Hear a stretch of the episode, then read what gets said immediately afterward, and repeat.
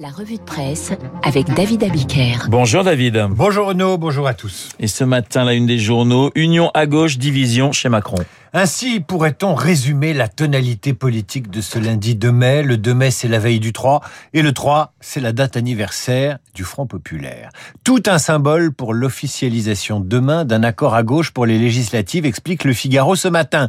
L'opinion titre sur l'inexorable soumission de la gauche à Mélenchon. Le Parisien se demande si nous n'assistons pas à la fin du PS, qui, je le cite, doit aller à Canossa pour tenter de décrocher avec la France insoumise un groupe parlementaire alors qu'hier soir vers minuit, les Verts et les Insoumis ont trouvé un accord. Dans son édito du Parisien aujourd'hui en France, Jean-Michel Salvatore estime que c'est la descente aux enfers pour l'EPS. Certains députés, pour sauver leur siège, sont prêts à brader leurs convictions sur l'Europe. Que va faire l'EPS Gagner des sièges avec Mélenchon, quitte à perdre son âme? Dans le Figaro, Yves Tréhard est sceptique sur l'efficacité de cette union de la gauche soutenue par le moral de vainqueur d'un Mélenchon qui se voit déjà Premier ministre et ne se refuse rien, pas même de détourner un 1er mai syndical en le transformant en meeting politique. Et Tréhard est sceptique sur la capacité des insoumis à gagner les législatives et sur la capacité d'une opposition dévastée à mettre face à Macron un véritable représentant de l'opposition. N'empêche, ce matin, l'union est à gauche et la division chez Macron. Avis tempête au sein de la majorité. C'est le titre du papier qui, dans le Parisien aujourd'hui en France, dresse l'état des lieux des divisions internes de la majorité présidentielle. En fait, ces divisions se résument aux tensions entre philippistes et macronistes. Et le Parisien cite un habitué de l'Élysée qui tient à peu près ce langage, j'ouvre les guillemets. Le président veut s'assurer personnellement qu'il pourra compter sur une majorité solide et il regarde donc au cas par cas pour éviter que de futurs députés ne soient tentés par la taquia philippiste. La taquia philippiste, le mot est fort puisque la taquia désigne ces djihadistes qui font semblant d'abjurer leur foi pour mieux se fondre dans la masse avant de passer à l'acte. En clair, Macron n'a pas du tout envie d'adouber pour les législatives des candidats d'horizon dans des circonscriptions faciles, lesquelles se retourneraient plus tard contre lui comme les frondeurs de François Hollande en leur temps. Voilà qui explique les amabilités adressées à l'ancien Premier ministre Édouard Philippe par le camp présidentiel depuis jeudi dernier, et notamment cette petite phrase prêtée à Macron qui a tourné tout le week-end dans les journaux et sur les réseaux sociaux. Il me doit tout et pense qu'on est égaux. Il a fumé les, vapeurs du Havre, rapporté 20 minutes samedi. Philippe, combien de divisions tacle un poids lourd de la majorité? Face aux attaques, ce proche d'Édouard Philippe réagit dans le Parisien ce matin. Inénervables. Et puis l'urgence, a priori, c'est de trouver un Premier ministre. Et à lire la dépêche du midi, ça n'est pas si facile que ça. Matignon Emmanuel Macron cherche encore son Premier ministre, titre le quotidien du midi, et il prend son temps, explique le quotidien, qui observe que dans la majorité, beaucoup plaident pour que ce soit une femme. Selon un sondage Ipsos, 77% des 18-24 ans et 75% des plus de 65 ans sont de cet avis. Une perspective, c'est-à-dire une femme à Matignon, qui avait été évoquée par Emmanuel Macron il y a quelques mois. L'aile gauche de la majorité aimerait aussi que le troisième Premier ministre d'Emmanuel Macron soit issu de ses rangs pour rééquilibrer le premier quinquennat et envoyer un signal aux électeurs de gauche qui ont voté Macron au second tour. Une femme, mais laquelle? Ah. Et là circulent des noms. Alors Luc Ferry déjà n'est pas dans cette liste. Non, parce que Luc Ferry n'est pas candidate.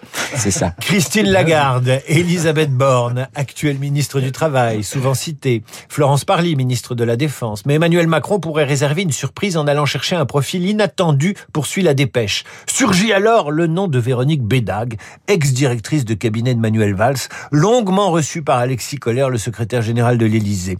Véronique Bédag, c'est la numéro 2 de Nexity, mais elle a fait savoir qu'elle n'était pas intéressée. Dans le Parisien, vous lirez que certes, les politiques font des pieds et des mains pour entrer au gouvernement, mais du côté des élus locaux ou des personnalités du privé, il n'y a plus d'automaticité, il n'y a plus de désir d'avenir ministériel. Pour ceux qui ont d'importantes responsabilités, être ministre avec une administration omnipotente, eh bien ça n'est pas tentant pas tentant du tout. Et puis poursuit le Parisien sous la plume de Valérie Lucas, Devenir ministre, c'est se soumettre à la transparence. Pire, avoir été ministre ne booste plus une carrière. Surtout, et là c'est moi qui le dis, quand vous observez le 1er mai d'hier, vous vous demandez qui a envie de gérer cette pétaudière qui est devenue le pays. Et le troisième tour social est lancé, titre ce matin la Marseillaise. Un 1er mai très politique, titre l'Est républicain. Dans le Figaro, la politologue Chloé Morin prévient, si la France insoumise et le Rassemblement national n'ont pas assez d'électeurs à l'issue des législatives, une confrontation s'organisera en dehors des institutions. Le Premier ministre choisi par Emmanuel Macron devra gérer cette confrontation. Faut-il rappeler que désormais, il n'y a plus en France un 1er mai sans violence, sans vitrine cassée, sans pompiers agressés? Il faut voir sur Internet la vidéo de cette militante qui tente de s'emparer d'une lance d'incendie et qui frappe un pompier à la figure. Plus de 1er mai sans ces images de manifestants dont on se demande ce qu'ils font là, à part attendre la violence pour la filmer avec leur smartphone pourri au lieu de célébrer la fête du travail. Il faut une sacrée motivation aujourd'hui pour avoir envie de devenir Premier ministre.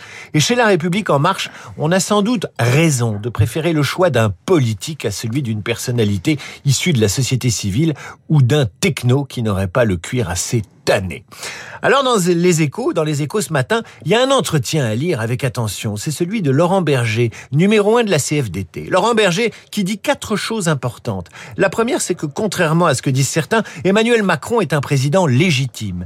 Deuxièmement, c'est un président sans état de grâce, dit le numéro un de la CFDT qui espère euh, qui espère Berger euh, que ce président a pris conscience de la fragilité et de l'inflammabilité de la société française. Enfin, Berger qui confirme son opposition au report de l'âge légal de départ en retraite à 65 ans. Pour son syndicat, c'est hors de question. Enfin, Berger a un conseil pour Emmanuel Macron. La France a besoin, dit-il, de politiques publiques qui rassemblent et qui apaisent. Alors, on cherche un peu sur Internet, et puis on tombe sur cette tribune parue dans Libération la semaine dernière et signée Bernard Guetta, ancien journaliste international devenu député européen La République en marche. Voilà ce qu'il écrivait. Laurent Berger, Premier ministre, avec un point d'exclamation.